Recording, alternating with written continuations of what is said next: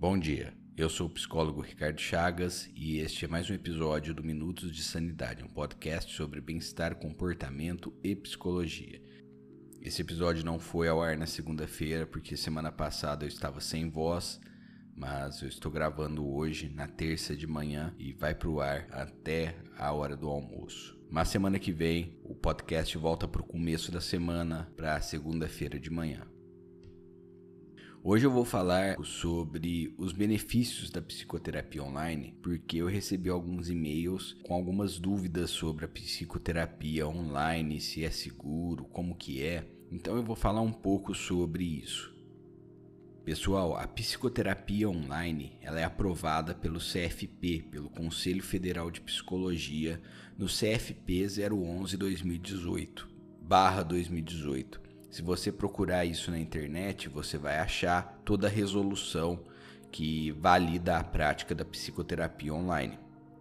Se você entrar lá no meu site www.ricardochagasterapiaonline.com.br, você vai ver que tem um selo de aprovação do CFP, ele fica ali em cima do site, quer dizer que aquele site está validado para que eu, Ricardo, psicólogo, possa fazer essa psicoterapia online.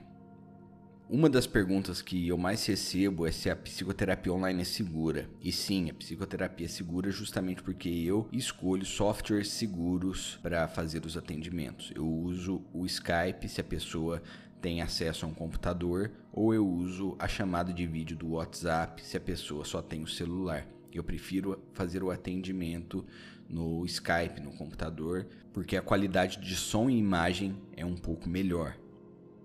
Bom, e quem é o público ideal para a psicoterapia online?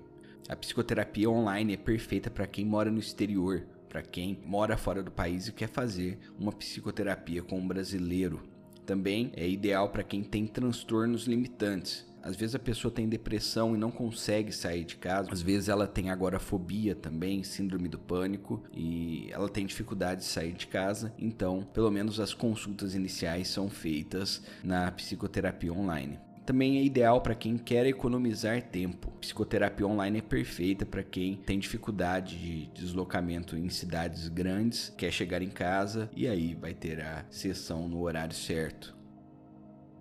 E aí eu vou responder agora eu, como terapeuta, se não é estranho o setting né, de estar em frente ao computador.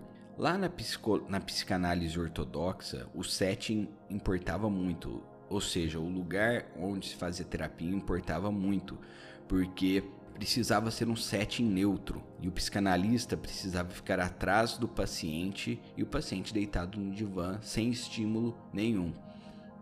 Isso era ideal para que ocorresse a livre associação de ideias. Isso daí é para quem atende numa psicanálise mais ortodoxa mesmo, porque até, até a psicanálise hoje em dia mudou bastante e muitos psicanalistas atendem online. Mas eu não atendo em abordagem de psicanálise, eu atendo na TCC, na terapia cognitiva comportamental, a abordagem ideal para psicoterapia online. A primeira vez que eu fiz um atendimento online eu estranhei um pouco, mas logo depois, na segunda sessão, já foi uma coisa normal, já foi tranquilo e em certos aspectos eu até prefiro a psicoterapia online porque eu posso compartilhar links, eu posso compartilhar arquivos com a pessoa em tempo real. Enquanto eu, estou olhando o mesmo arquivo, a pessoa também está olhando o mesmo arquivo, às vezes uma imagem, e parece que tem uma sincronia melhor do que se eu imprimisse um arquivo e levasse isso no, na psicoterapia presencial. Além disso, eu acho que um dos méritos da psicoterapia online é a barreira da resistência, porque muitos pacientes têm a resistência de chegar em frente a um consultório e apertar a campainha. Às vezes temem ser vistos, às vezes veem isso como um sinal de fraqueza, e a psicoterapia online é totalmente confidencial. A outra questão é a questão do contato humano, porque apesar de você estar olhando olho no olho com a pessoa através de uma câmera, você não está no mesmo lugar que a pessoa. E eu considero isso um, uma pequena desvantagem, mas nada que interfira na eficácia de um tratamento. Pessoal, espero que vocês tenham gostado do episódio. Se vocês precisarem de psicoterapia online, eu estou aqui. Se vocês quiserem me seguir no Instagram, é arroba Ricardo Chagas Nascimento, o meu perfil pessoal, e arroba Minutos de Sanidade, o perfil do podcast. E é isso aí, muito obrigado. Até segunda que vem, agora sem falta.